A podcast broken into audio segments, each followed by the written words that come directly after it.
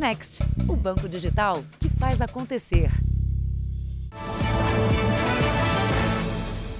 Olá, boa noite. Boa noite. Em São Paulo, estrangeiros sem conta bancária são cada vez mais alvos de criminosos. Isso porque muitos guardam dinheiro em casa. Um boliviano chegou a ser amarrado dentro do próprio quarto enquanto os ladrões vasculhavam a casa dele. O homem que não quer mostrar o rosto mora com a família no Brasil há quase 20 anos. Ele veio para São Paulo em busca de trabalho. Hoje é dono de uma pequena oficina de roupas e está assustado com a violência. Eles fizeram com seu filho? Chegaram a amarrar? Chegaram a amarrar, bateram, eles queriam dinheiro. Dinheiro, dinheiro, mas a gente não tem dinheiro. Ainda segundo a vítima, dois adolescentes, um de 11 e outro de 14 anos, estavam em outro cômodo da casa durante o assalto. Foram os vizinhos que chamaram a polícia. Três pessoas foram presas, mas um dos criminosos conseguiu fugir, levando dinheiro e pertences da família. Esse tipo de abordagem de quadrilhas contra imigrantes, em especial bolivianos, tem se tornado mais frequente, segundo a polícia. Um dos motivos seria a facilidade de acesso das quadrilhas ao dinheiro das vítimas, em casa ou em oficinas de trabalho, já que muitos desses estrangeiros não têm sequer contas em banco no Brasil. Só a equipe desse delegado de Guarulhos, na Grande São Paulo, já atendeu a mais de 10 ocorrências parecidas nos últimos dois anos. Um dos casos mais graves aconteceu em junho em Guarulhos, na Grande São Paulo. A vítima foi surpreendida por quatro criminosos que invadiram a casa. Detivemos um indivíduo perigosíssimo um indivíduo que matou um cidadão da Bolívia que aqui residia. José Eduardo Cesari morreu na frente dos filhos. Como não tinha dinheiro no momento da abordagem, um dos criminosos atirou a queima-roupa e o matou. Paulo Júnior, de 19 anos, suspeito pelo crime, foi preso dias depois. E nessa ocasião ele nos disse, como quem dissesse que comeu arroz e feijão é, de manhã, na hora do almoço, ele disse que a especialidade dele era realmente assaltar bolivianos.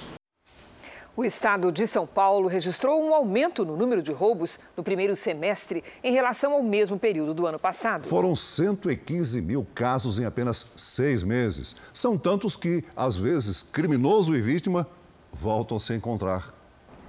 Como a maioria dos assaltos acontece em comércios, muitos são gravados por circuitos de segurança. Este roubo na zona leste da cidade, por exemplo, foi registrado no início de julho. Em plena luz do dia, criminosos invadem uma clínica odontológica e abordam os proprietários que estavam na recepção. Um dos assaltantes está armado.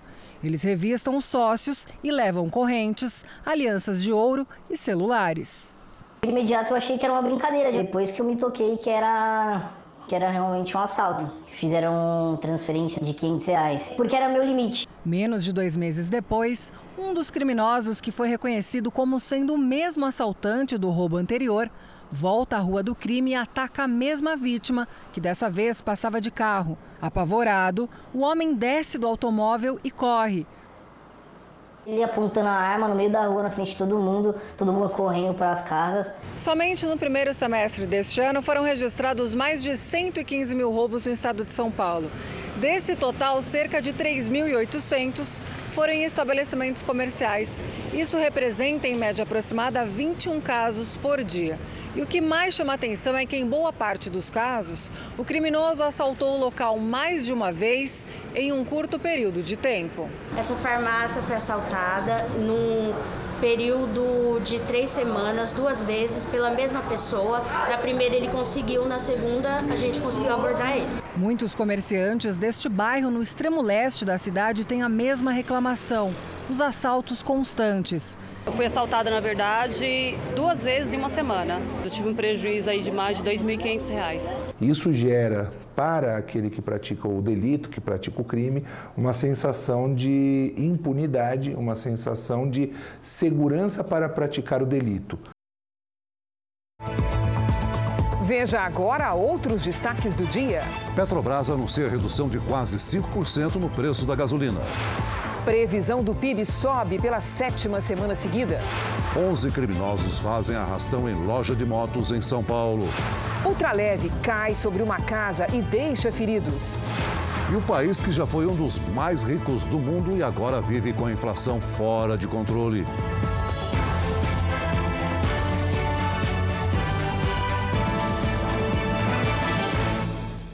Oferecimento: Investe Mais Bradesco. Seus investimentos num só app.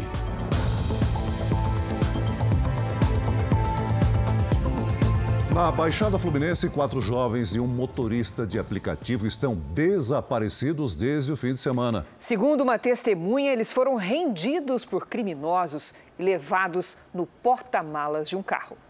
Os investigadores estão atrás de pistas. Matheus Silva, de 21 anos, Douglas dos Santos, de 22, Adriel Bastos, de 24 e Jonathan Gomes Francisco, de 28, desapareceram na última sexta-feira enquanto faziam uma corrida em um carro de aplicativo. O irmão de Jonathan diz que os amigos estavam indo a um shopping em Nova Iguaçu, na Baixada Fluminense. Mas nem eles, nem o motorista, que ainda não foi identificado, chegaram ao destino. Eles iam estar indo no shopping para poder comprar bicicleta para o filho de um deles. O carro onde os amigos estavam foi fechado por outros dois veículos. Os criminosos estavam armados e encapuzados.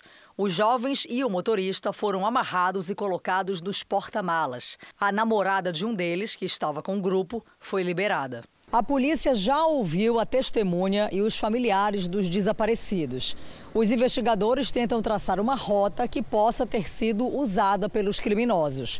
Por enquanto, nenhuma hipótese foi descartada. Uma das linhas de investigação é de que milicianos estariam envolvidos no desaparecimento. A empresa responsável pelo aplicativo informou que está à disposição das autoridades para colaborar com a investigação. Agora é torcer para poder a Polícia Civil fazer o trabalho dela de investigação, pegar a placa, pegar a câmera, ver para onde foi o carro, a cor do carro, quantas pessoas eram, para poder a gente estar tá solucionando isso aí.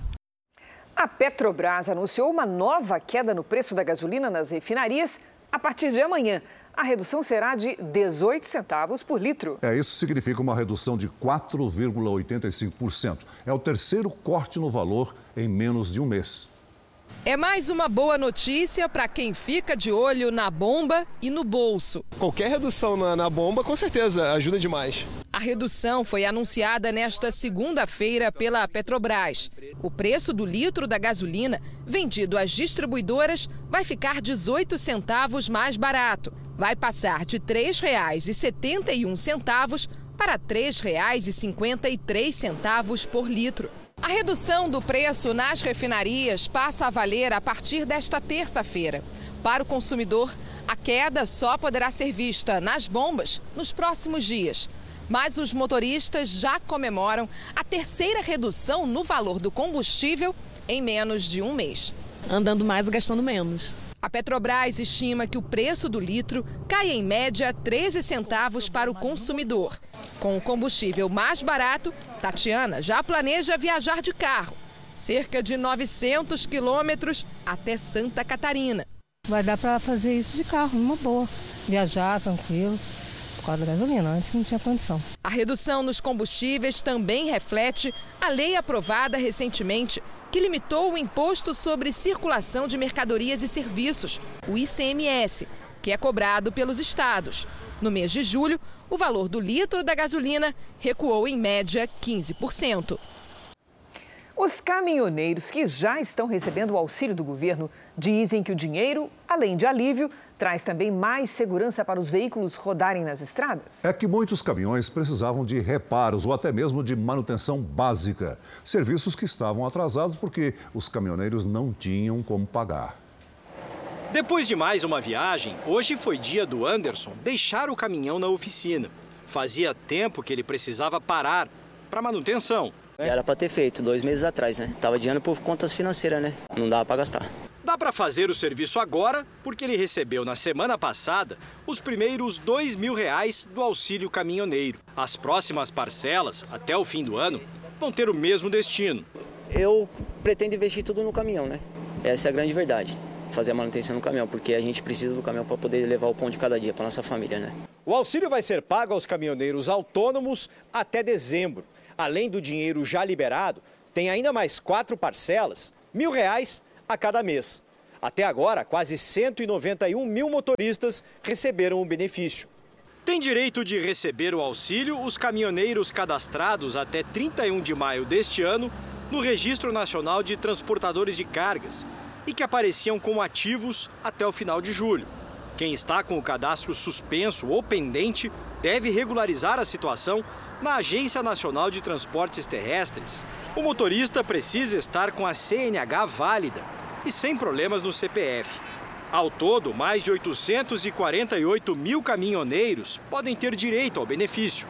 Motoristas que não transportaram cargas entre janeiro e julho precisam preencher uma declaração no portal Emprega Brasil.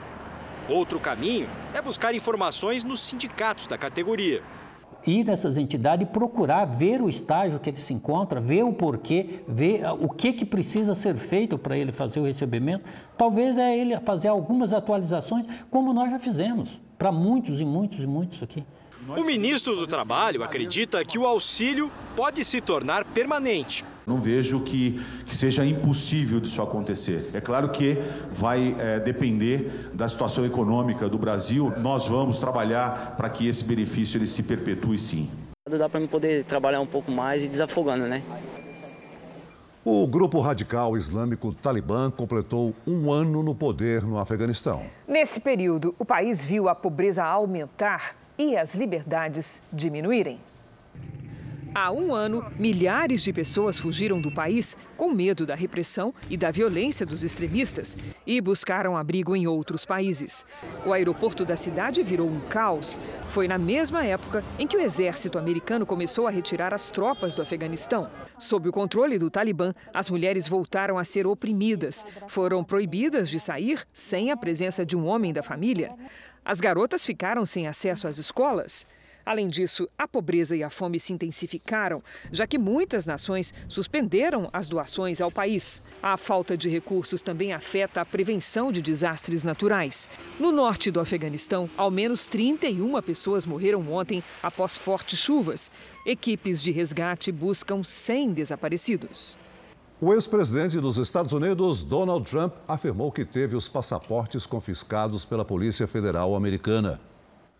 Por uma rede social, o ex-presidente disse: Uau, na operação do FBI em Mar-a-Lago, eles roubaram meus três passaportes, um deles vencido junto com todas as outras coisas. Trump disse também que esse é um ataque a um político de oposição em um nível nunca visto antes no nosso país. A referência é a uma possível candidatura de Trump nas eleições presidenciais de 2024. Alguns dos documentos apreendidos pelo FBI, a Polícia Federal Americana, há uma semana, foram considerados ultra-secretos, ou seja, podem conter operações antiterrorismo ou até segredos nucleares. Nesse caso, não poderiam estar em um imóvel particular do ex-presidente. Segundo o mandado, houve denúncias de possíveis violações da lei de espionagem e também infrações relacionadas à obstrução da justiça e à remoção ilegal de documentos do governo. A defesa de Trump diz que ele rebaixou o nível dos documentos e, por isso, teriam deixado de ser confidenciais. Veja a seguir: previsão do PIB sobe pela sétima vez seguida. Para a inflação, a expectativa é de queda. E ainda hoje, criminosos invadem loja durante a noite e roubam seis motos.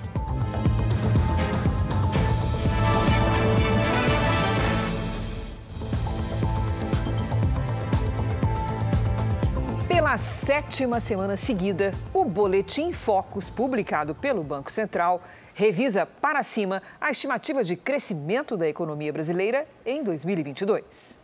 O informe semanal retrata a opinião de economistas e agentes de mercado ouvidos pelo Banco Central. O boletim divulgado nesta segunda-feira prevê que o produto interno bruto, ou seja, a soma de tudo o que é produzido pela economia brasileira, será de 2% este ano. Essa foi a sétima alta consecutiva na previsão Há um mês, a estimativa era de 1,75%. O número é o mesmo previsto pela equipe econômica do governo. A previsão para a inflação também caiu. A expectativa agora é que a alta nos preços termine 2022 em 7,02%. Uma queda de mais de meio ponto percentual em relação a quatro semanas.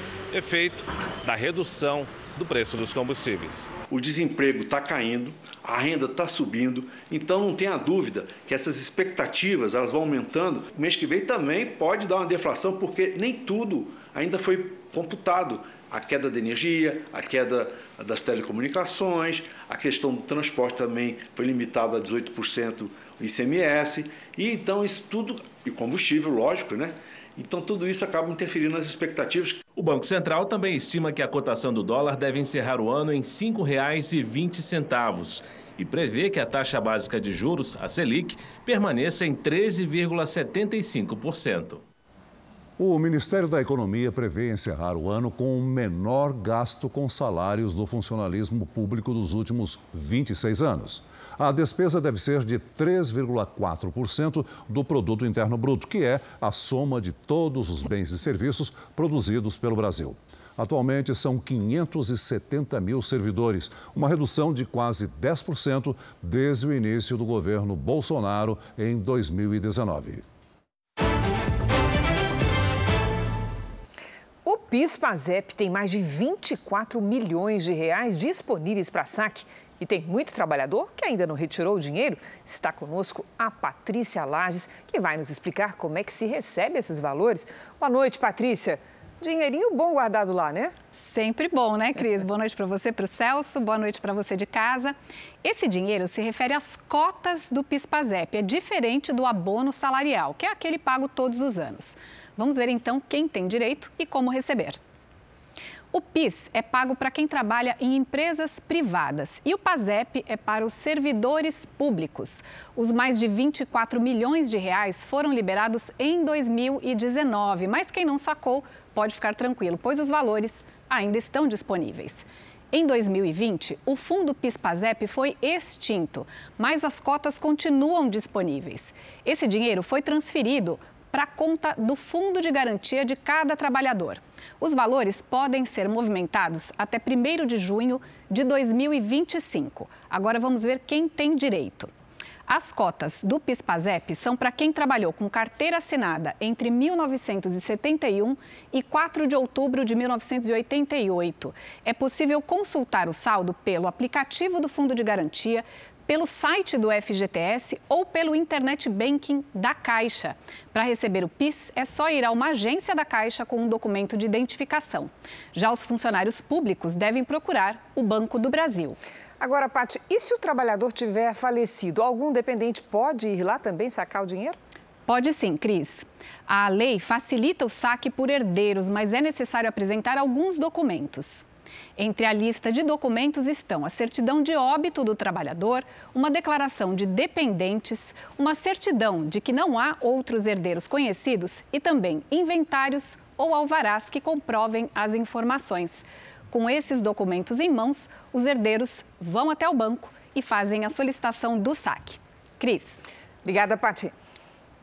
O Irã negou qualquer envolvimento no ataque contra o escritor Salman Rushdie na semana passada. Ao mesmo tempo, o porta-voz do Ministério de Relações Exteriores do país afirmou que a culpa do ataque é do próprio autor.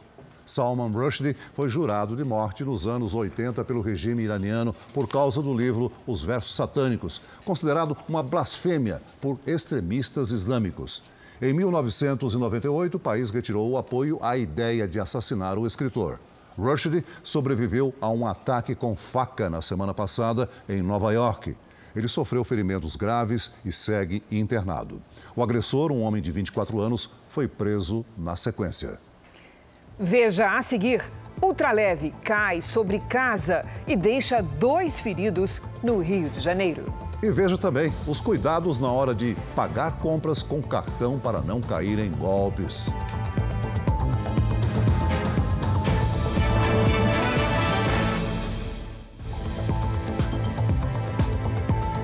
O Reino Unido aprovou o reforço de uma vacina contra a Covid que se mostrou oito vezes mais eficaz contra a variante Omicron do coronavírus.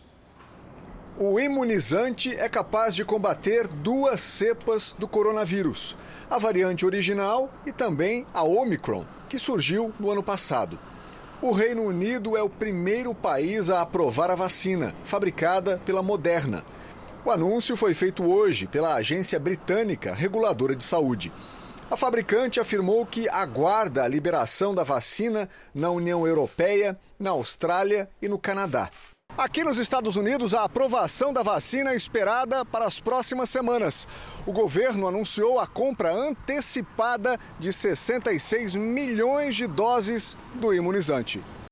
No Brasil, o laboratório que representa a Moderna vai pedir autorização da Anvisa para o uso em setembro. Após a aprovação, a expectativa é que a nova vacina esteja disponível no início de 2023. Agora veja essa imagem. Câmeras de segurança flagraram 11 criminosos invadindo e furtando motos em uma concessionária na Grande São Paulo. Um dos suspeitos de participar do roubo teria apenas 12 anos. Os ladrões esperam um horário de pouco movimento na rua. São 11h32 da noite. Eles mostram habilidade e, em menos de 30 segundos, arrombam a porta e quebram a corrente na loja de motos. Um deles sai para chamar o resto da quadrilha que aguardava perto dali. Rapidamente, o grupo também invade a loja. No total, são 11 criminosos. Enquanto o último chega, o primeiro já sai com a moto zero quilômetro. Ao todo, eles conseguem levar seis motos, todas de média e baixa cilindradas, e só deixam a sétima para trás porque a partida falhou. A quadrilha aproveitou e também fugiu com capacetes caros. Segundo funcionários da loja, na semana passada, jovens com características físicas parecidas com as dos suspeitos estiveram na concessionária por mais de uma vez. Eles olharam as motos e teriam percebido que as chaves ficavam presas ao painel e que aqui também não havia vigilante no período da noite. A estimativa é que o prejuízo foi de quase 200 mil reais. A polícia acredita que o disparo do alarme evitou um furto ainda maior. Segundo a investigação, entre os suspeitos está um menino de apenas 12 anos. Em Minas Gerais, dois flagrantes de violência policial em abordagens são investigados. Num dos casos, um homem leva um tiro de bala de borracha mesmo depois de estar rendido. A abordagem foi gravada por câmeras de segurança. Duas viaturas param em frente a um grupo sentado diante de uma casa. Enquanto eles são revistados, um dos PMs dá um tiro com bala de borracha num dos homens que cai no chão. Moradores saem da casa e entram na frente dos policiais. As mulheres tentam impedir a abordagem de um dos homens. Um policial puxa o jovem pelo braço, enquanto outro PM atira um pneu que derruba o homem no chão. O caso foi sábado em Juiz de Fora. Segundo a Polícia Militar, houve desacato durante a abordagem. Um deles, né, claramente no vídeo, é resistente a essa abordagem, leva a mão na cintura, que também aparece nas imagens, esse atingido pela munição de borracha, né, conhecido já da área como traficante. Foi o segundo caso de abordagem violenta em uma semana. Em Paineiras, interior de Minas, um vídeo mostra um rapaz jogado ao chão por dois policiais militares. Um dos agentes dá pelo menos 11 socos no rosto do jovem. A namorada dele também é agredida. Foi muito desnecessário, velho. Tipo assim, eu já tava, como se diz, imobilizado, não precisava disso. Hoje o rapaz esteve aqui no ML de Belo Horizonte para fazer exames de corpo de delito. O advogado dele diz que os PMs agiram com excesso. A partir do momento que ele está imobilizado, as agressões passam a ser abuso por parte do agente do, do Estado. O PM está afastado das funções operacionais. Ele divulgou imagens para mostrar que também teve ferimentos nas axilas e numa das mãos. A Polícia Militar disse que abriu procedimento para apurar o caso. O governo de São Paulo determina a suspensão do salário do tenente preso por matar o lutador de jiu-jitsu, Leandro Ló. Não foi a primeira vez que o policial se envolveu em briga fora do horário de trabalho. 3 e 4 da madrugada de domingo, 7 de agosto. O tenente da Polícia Militar de São Paulo, Henrique Otávio Oliveira Veloso, cumprimenta a funcionária de uma casa noturna. Com tranquilidade, ele ajeita a arma que esconde na cintura. A mesma arma que a poucos quilômetros dali, durante um show onde esteve antes, o PM usou para balear na cabeça o campeão mundial de jiu-jitsu, Leandro Lô Pereira do Nascimento, de 33 anos. Esses vídeos mostram o desespero dos amigos de Leandro ao tentar socorrê-lo. O atleta foi levado a um hospital da região, mas não resistiu aos ferimentos. As imagens do circuito de segurança da casa noturna para onde o tenente foi após o crime foram divulgadas no fim de semana. Elas mostram que o policial fica no estabelecimento durante duas horas e depois sai acompanhado de uma mulher. A conta de R$ 1.589 paga pelo PM registra o consumo de uísque, gin, água de coco e energéticos. Segundo a polícia, após saírem, o suspeito e a mulher foram para este motel na zona oeste da cidade. Eles ficaram das seis da manhã até as quatro da tarde. Logo depois, o PM se apresentou à corregedoria da Polícia Militar. Ele teve a prisão preventiva decretada e foi levado para o presídio militar Romão Gomes, em São Paulo. O advogado de defesa alega que o tenente agiu em legítima defesa. Configura que ele agiu em estado de defesa. Foi cercado por seis homens, na sua maioria lutadores.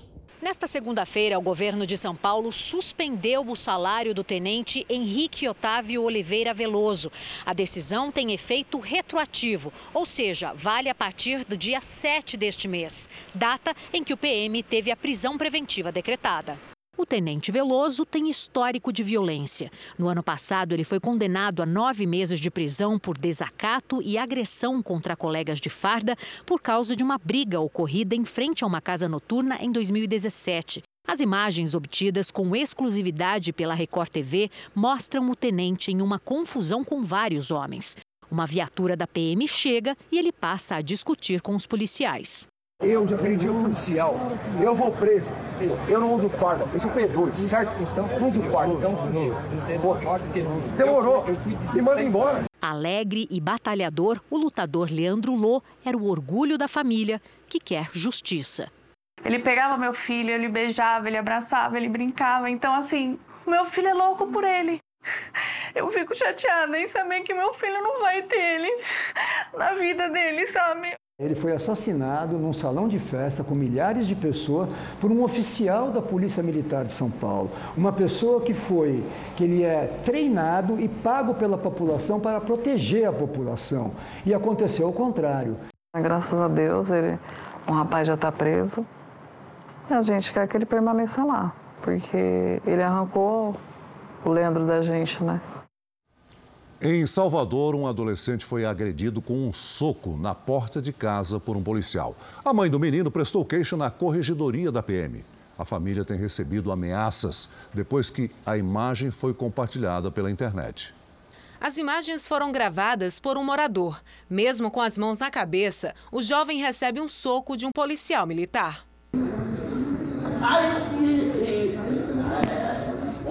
A mãe do adolescente de 16 anos pede para o PM parar com as agressões. O tio do rapaz também tenta impedir, mas não consegue. O menino leva um tapa. Outros dois policiais militares acompanhavam a abordagem. Eu tinha acabado de chegar do trabalho, ele desceu para me pedir um, um dinheiro para comprar um lanche. E aí eles estavam lá fazendo as abordagens, aí viram ele, pegaram ele, já foram já pegando ele para abordar, já chutando ele. O policial que aparece nas imagens teria dito que o menino era suspeito de envolvimento com o tráfico de drogas. A família nega. Segundo a polícia, o rapaz não tem antecedentes criminais. A agressão aconteceu na última quinta-feira na porta da casa do adolescente, que fica em um bairro central de Salvador. Depois que as imagens viralizaram, a família passou a receber ameaças e resolveu denunciar o caso na corregedoria da Polícia Militar. Em nota, a PM disse que abriu inquérito para investigar investigar a conduta dos policiais. A mãe diz que o filho estuda em tempo integral e à noite trabalha como entregador de pizza para ajudar nas despesas de casa. Em Goiânia, um garoto de três anos teve a morte cerebral confirmada. Ele foi baleado pouco depois de uma briga por causa de futebol.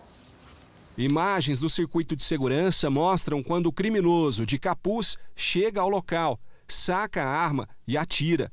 Por outro ângulo, é possível ver as pessoas correndo. Foram disparados vários tiros. O crime aconteceu nessa distribuidora de bebidas na periferia de Goiânia. Um jovem de 19 anos e o sobrinho dele, de apenas 3 anos, foram atingidos. O menino foi socorrido, mas teve morte cerebral confirmada pela equipe médica do hospital. De acordo com a polícia, a motivação do crime seria vingança. Horas antes, o rapaz baleado brigou com um homem por causa de uma camisa de futebol. Imagens feitas com o celular mostram que a discussão por causa da camisa virou uma briga generalizada, envolvendo parentes dos criminosos. Inicia por uma questão de rivalidade de times de futebol. Mas a motivação foi, se você conseguir observar no vídeo, envolveu familiares dos, dos indivíduos autores dos disparos. Três homens foram presos em flagrante, suspeitos de participar do crime. Duas armas foram apreendidas. Eleições 2022. Vamos ver o que fizeram os candidatos à presidência da República nesta segunda-feira. Durante a manhã, o presidente Jair Bolsonaro, candidato à reeleição pelo PL, participou no Palácio do Planalto da abertura da exposição comemorativa aos 200 anos da independência do Brasil. Bolsonaro aproveitou o momento para elogiar os atos de 7 de setembro do ano passado. Uma data cívica de manifestação do povo nas ruas, como tivemos no ano passado, uma manifestação ordeira, democrática e com as cores verde e amarela. Bolsonaro comemorou nas redes sociais a redução do preço médio da gasolina para as distribuidoras e voltou a prometer que o Brasil terá uma das gasolinas mais baratas do mundo. Depois de cumprir a agenda aqui em Brasília, o presidente Bolsonaro seguiu para o Rio de Janeiro. Na capital fluminense, o candidato do PL participa esta noite de um evento sobre a comemoração dos 75 anos de independência da Índia, a bordo de um navio de guerra do país asiático que está em missão de paz no Brasil. O candidato à presidência pelo PT, Luiz Inácio Lula da Silva, participou hoje de uma aula aberta na Universidade de São Paulo. O evento marcou o retorno às aulas. Lula assinou um manifesto chamado A Democracia no Brasil Corre Risco. O documento foi elaborado por mais de 100 professores, servidores e estudantes da USP. Uma das estratégias da campanha do petista é se aproximar dos jovens estudantes.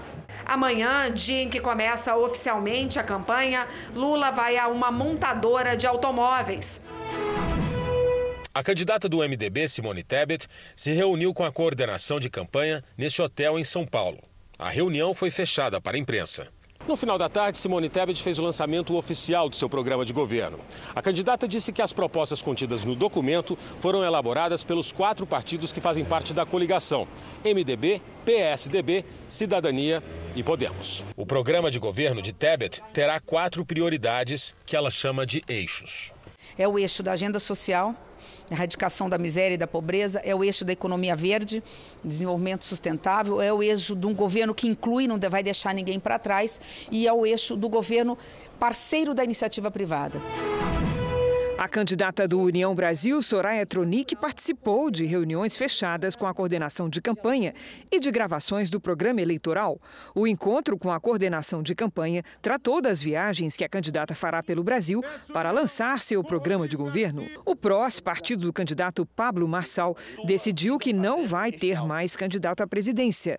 Em um comunicado, a sigla informou que a Comissão Executiva Nacional decidiu hoje de manhã que vai apoiar a coligação que tem como candidato Luiz Inácio Lula da Silva, do PT, e que já formalizou o pedido de cancelamento do registro de candidatura de Pablo Marçal ao Tribunal Superior Eleitoral. O registro da candidatura de Marçal será julgado pelo ministro Alexandre de Moraes. Os candidatos Roberto Jefferson, do PTB, Felipe Dávila, do Novo e Ciro Gomes, do PDT, não tiveram agendas públicas de campanha. Termina hoje o prazo para o registro das candidaturas para a eleição de outubro. Concorrentes aos cargos de governador, vice-governador, senador, deputado federal e deputado estadual se registraram na Justiça Eleitoral do estado onde moram. No Tribunal Superior Eleitoral foram registrados 12 candidatos à presidência. Todos os registros precisam ser autorizados pela Justiça Eleitoral. A propaganda eleitoral começa oficialmente amanhã, inclusive na internet. Estão autorizados comícios e uso de aparelhagem de som fixa até 29 de setembro, das 8 da manhã até meia-noite. Até 1 de outubro, um dia antes do primeiro turno das eleições, está permitido o uso de alto-falantes ou de amplificadores de som, entre 8 da manhã e 10 da noite. Também amanhã haverá troca de comando no TSE. O ministro Edson Fachin passa a presidência ao ministro Alexandre de Moraes, que conduzirá as eleições. São esperados para a posse, além de autoridades dos três poderes, o presidente Jair Bolsonaro, o ex-presidente Lula e a candidata à presidência pelo MDB, Simone Tebet. Moraes deve fazer um discurso em defesa do processo eleitoral brasileiro. Em vídeo divulgado numa rede social, o Procurador-Geral da República, Augusto Aras, afirmou hoje acreditar que o processo eleitoral vai acontecer normalmente. Quem ganhou a eleição vai tomar posse. Nem quero crer que após 1 de janeiro, se o presidente não lograr êxito da reeleição, nem ele permaneça ah, no Palácio do Planalto do, da Alvorada, porque isso seria uma afronta à democracia. Para os taxistas, o auxílio mensal que compensa a alta no preço dos combustíveis começa a ser pago amanhã. O Enio aguarda ansioso pelas parcelas. Ele é motorista de táxi há 28 anos em Porto Alegre. A capital gaúcha tem quase 4 mil motoristas cadastrados para o benefício. Isso aí vai ajudar também o pessoal uh, ter os carros mais em condições, o serviço fica melhor, a gente fica mais animado né, com um serviço assim. O benefício emergencial prevê o pagamento de seis parcelas de mil reais para a categoria. 245 mil taxistas cadastrados vão começar a receber o auxílio nesta terça-feira. As parcelas de julho e agosto, de mil reais cada uma, serão pagas nesta etapa. Depois, o benefício segue mensal até dezembro. Quase 50 mil taxistas tiveram o benefício negado por não cumprirem requisitos legais. O CPF dele tem que estar em dia. Então, alguns não vão receber justamente por esse tipo de problema. Amanhã, todos aqueles que passaram pelo pente fino do governo vão receber dois mil reais. É um valor muito bom, ajuda bastante. As parcelas serão pagas através da poupança social da Caixa Econômica Federal. O beneficiado vai poder transferir o dinheiro pelo aplicativo Caixa Tem ou sacar o valor em uma lotérica. O segundo lote do pagamento está previsto para 30 de agosto. As prefeituras podem submeter novos cadastros de motoristas de táxi até 11 de setembro. Fazer uma manutenção, é, guardar um pouco, uh, pagar algumas contas. A gente vai tentar se organizar um pouco melhor e vai dar um respiro muito bom até o final do ano. O Ministério da Saúde informou que vai prestar as informações necessárias sobre o plano do governo de combate à varíola dos macacos. Hoje, o ministro Alexandre de Moraes, do Supremo Tribunal Federal, deu cinco dias de prazo para a União e os estados apresentarem as medidas adotadas até o momento. O Brasil tem 2.893 casos confirmados e uma morte. Previsão do tempo. Aracaju e Maceió já registraram a quantidade de chuva esperada para todo o mês de agosto e seguem com alertas para alagamentos e deslizamentos. Vamos conversar com a Lidiane Sayuri? Boa noite, Lid. Até quando vão esses temporais na região? Olha, até quarta-feira. Cris, boa noite para você, Celso, para todos que nos acompanham. Os ventos úmidos que sopram do mar mantêm as nuvens de chuva na costa do Nordeste. No sul, uma nova frente fria já espalha temporais, inclusive com granizo no Rio Grande do Sul. Nas próximas horas, as pedras de gelo podem atingir Porto Alegre. Na terça-feira, as tempestades avançam para Santa Catarina e o Paraná a chance de chuva fraca no interior de São Paulo, de Mato Grosso do Sul e de Mato Grosso. Em todas as áreas claras, o tempo fica firme. Em Goiás, Minas Gerais, no Tocantins e no interior do Nordeste, atenção para a baixa umidade do ar e para o risco de queimadas. Em Florianópolis, chove o dia todo e faz apenas 21 graus. No Rio de Janeiro, dia de sol com 32. Em Cuiabá, máxima de 36.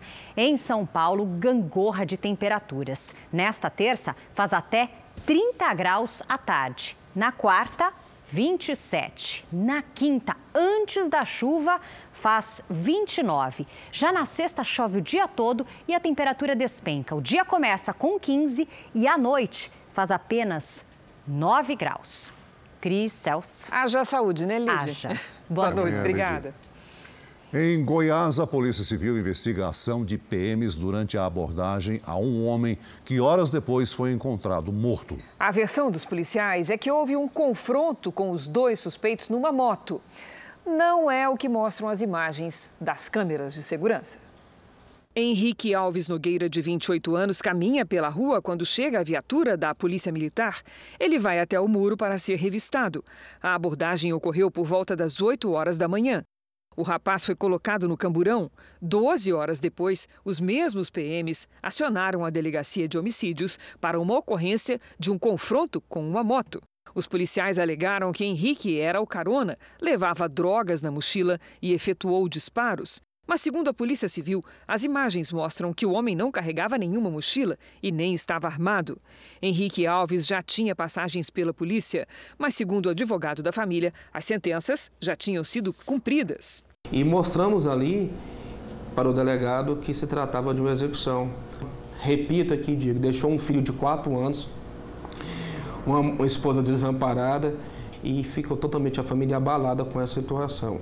Os policiais que participaram da ação ainda não foram ouvidos, mas, de acordo com a Polícia Militar, uma apuração interna está sendo feita e eles estão afastados das funções. No noticiário internacional, a Polícia Federal Americana concluiu que o ator Alec Baldwin apertou o gatilho da arma que matou a diretora de fotografia Halina Hutchins durante as filmagens de um longa-metragem em outubro do ano passado. As informações foram divulgadas por uma TV americana. A conclusão do FBI contradiz o depoimento do ator. No ano passado, Alec Baldwin havia dito durante uma entrevista que o disparo aconteceu de forma acidental, sem que o gatilho fosse acionado. No entanto, a investigação apontou o contrário. A arma estava em bom estado e não poderia ser disparada sem puxar o gatilho. Segundo o relatório, a polícia americana chegou a realizar testes com o mesmo modelo de revólver usado por Baldwin. Apesar das duas versões, o caso segue tratado como acidente, já que não há prova de que uma munição real tenha sido usada de maneira intencional pelo ator. Na Espanha, bombeiros trabalham para conter um grande incêndio florestal. 300 homens foram mobilizados para combater as chamas na província de Alicante. Segundo as autoridades, dois incêndios começaram no último sábado. Um deles foi controlado antes de atingir um parque natural a 80 quilômetros da cidade de Saragoça. Só neste ano, a Espanha sofreu quase 400 incêndios alimentados por temperaturas superiores a 40 graus Celsius. De volta ao Brasil, um piloto de paramotor morreu depois de cair numa praia de São Luís, no Maranhão. O momento da queda foi gravado neste vídeo. Sandro Antônio Chons sobrevoava a praia de Calhau quando perdeu altitude e caiu na faixa de areia. Ele tinha 52 anos. Foi socorrido ainda na praia, mas morreu no hospital.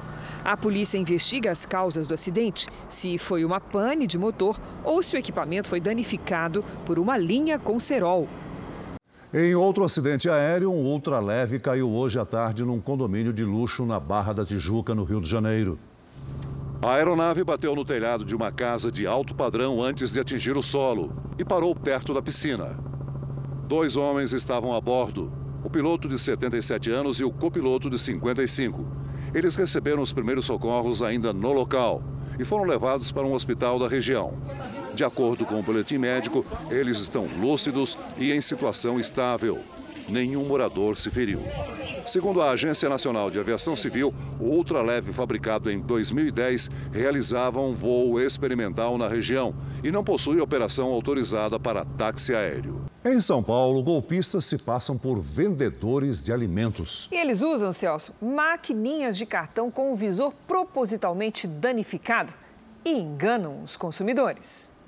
Esta empresária foi enganada na hora de comprar morangos na feira. Ela queria levar duas caixas que custavam 14 reais com dinheiro vivo. Peguei 20 reais e dei para eles, só que eles me disseram que não tinha troco, se eu não tinha cartão. Ela usou dois cartões, mas nenhum deles funcionou na maquininha. O golpe já tinha sido aplicado e o cartão da empresária foi trocado por outro, bem parecido. Fizeram duas compras e sacaram mil reais no caixa eletrônico. Quase 11 mil. O caso ocorreu em maio e até agora ela não conseguiu recuperar o dinheiro no banco. Os crimes de estelionato quase triplicaram no Brasil entre 2018 e 2021. Passaram de 426 mil para pouco mais de 1 milhão e 200 mil. São Paulo é o estado que lidera o ranking deste tipo de crime, com 380 mil casos só no ano passado. Mas se o número de estelionatários está crescendo, a vigilância policial sobre eles também. E nem sempre os criminosos se dão bem. No sábado, dois homens foram presos em São Paulo depois que o carro deles passou por um radar inteligente da Polícia Militar. O veículo já tinha sido flagrado por câmeras de segurança no interior paulista no momento em que o falso vendedor vendia ovos para uma vítima. A polícia acredita que pelo menos 20 pessoas tenham caído no golpe, cada uma delas pagando de 2 mil a 4 mil reais por uma cartela de ovos. Para este delegado, existe um mercado paralelo de compra e venda de maquininhas que favorece os estelionatários. O que existe em muitas situações são aqueles comerciantes que não têm condições de obter uma máquina para financiar suas vendas, para ter agilidade em pagamentos eletrônicos. E aí ele vai atrás dessas pessoas que locam basicamente essas máquinas de cartão de crédito para que ele possa trabalhar. É muito triste porque a gente se sente impotente, sabe? A gente não pode confiar em ninguém mais nessa vida. A Argentina, que já foi um dos países mais ricos do mundo, vive agora uma das piores crises da história. Nas ruas da capital, o número de pessoas sem moradia só cresce. São pelo menos 10 mil homens, mulheres e crianças. Muitos buscam abrigo em hospitais para dormir em segurança.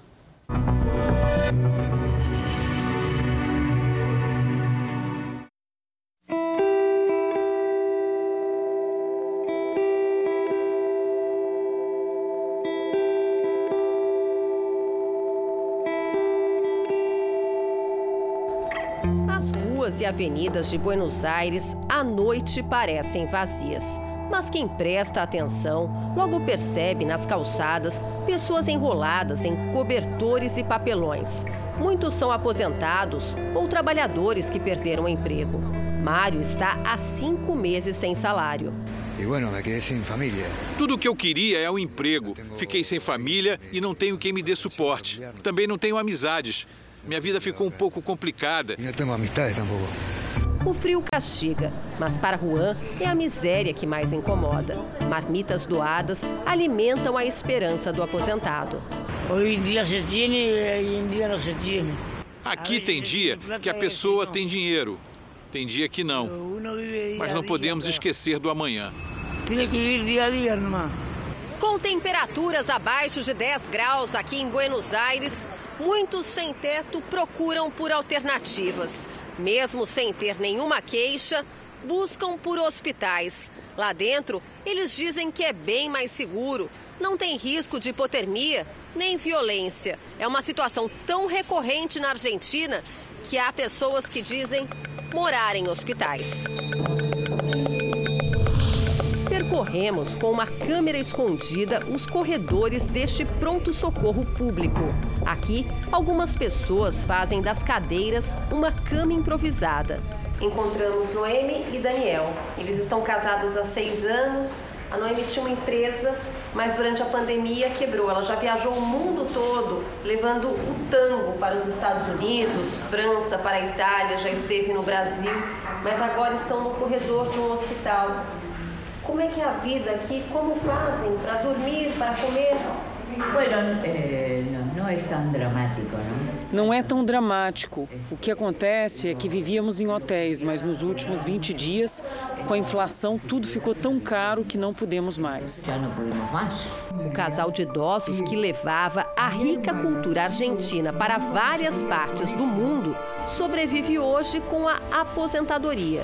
Não se chega ao fim do mês. Não, não, não. não se consegue chegar ao fim do mês. Às vezes, nem numa situação normal. E ainda mais nessa situação inflacionária. E nesta situação inflacionária.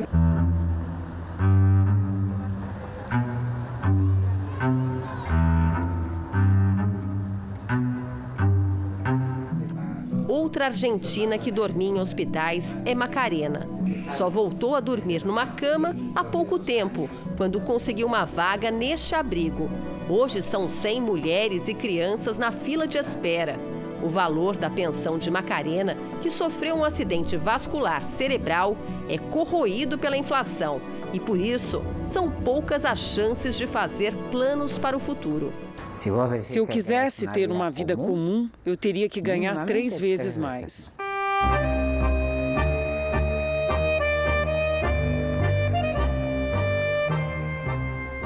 Ruas de Buenos Aires, encontramos famílias que perderam as casas durante o agravamento da crise econômica que assola o país. É o caso deste caminhoneiro aposentado de 59 anos. A renda de Marcelo não era mais suficiente para pagar o aluguel e a comida. Teve que escolher. Resolveu morar neste ônibus com um filho de 35 anos, que é especial. Não encontro explicação. Porque, não encontro explicação, porque, como dizia minha mãe, qualquer lugar que eu plantar vai nascer uma árvore aqui na Argentina. Tem uns garotos que ajudam a população do norte do país e lá tem gente que morre de fome. Literalmente. Não entendo. Não entendo. A casa ônibus, como diz no para-choque, nunca sai do lugar para não perder a vaga em frente a um parque neste bairro tranquilo de classe média. Como passou a vida em boleios de caminhões nas estradas, não foi tão difícil para o Marcelo transformar o espaço de 20 metros quadrados em quarto, cozinha e banheiro. Ele vive no ônibus há três anos. Como eu lhe digo a meu filho. É como digo ao meu filho: este é um dormitório. É para dormir, cozinhar, escutar música, tomar banho, mas a vida está lá fora. Pero a vida está fora. A comida dele e do filho é comprada com o dinheiro da aposentadoria. São 70 mil pesos, mas o dinheiro a cada dia vale menos é bem provável que até o final do ano eles vão chegar a três dígitos de inflação, seja 100% de inflação. E o número de argentinos em situação de rua não para de crescer, segundo esta mulher que dirige uma instituição social. Hoje são mais de 10 mil pessoas na Grande Buenos Aires. Uma situação dramática para a Argentina, que já foi um dos países mais ricos do mundo. Não há um motivo só para que a pessoa vá morar na rua. A economia é um deles. Marcelo, do ônibus, sabe bem disso. Agora, o sonho do ex-caminhoneiro é comprar uma pequena propriedade no interior do país e voltar a viver numa casa. Ele quer levar o ônibus e promete não deixar para trás a bandeira do país que tanto ama.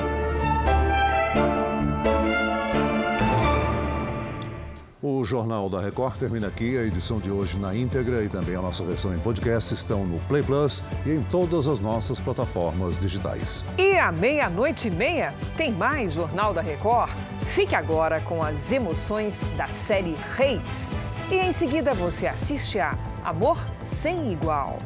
Ótima noite para você. Boa noite.